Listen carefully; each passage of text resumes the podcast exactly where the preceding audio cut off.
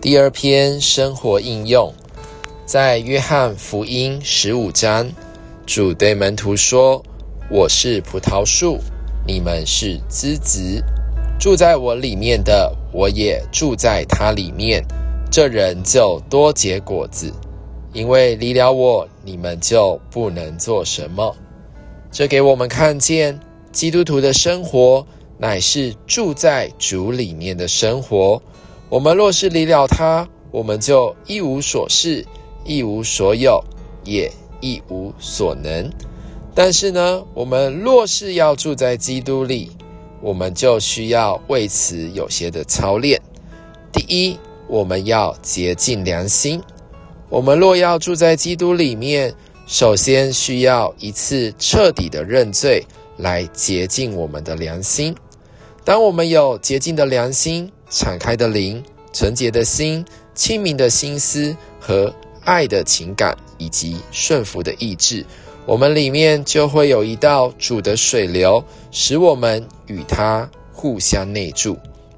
其次，我们还要行在光中，得着血的洗净。为此，我们需要天天到主的面前，让他核对我们有没有在生命里，有没有在交通里。有没有在铺路我们的光中，以及有没有在保险的洗净之下？我们若要住在基督里，就需要借着交通、光、光照、认罪与洗净。最后呢，我们还需要看见，我们需要顺从高油的涂抹。高油涂抹的教导，就是圣灵在我们里面的运行。我们需要顺从圣灵在我们里面的运行，按着运行住在主里面，使我们能继续不断的活在主生命的交通里。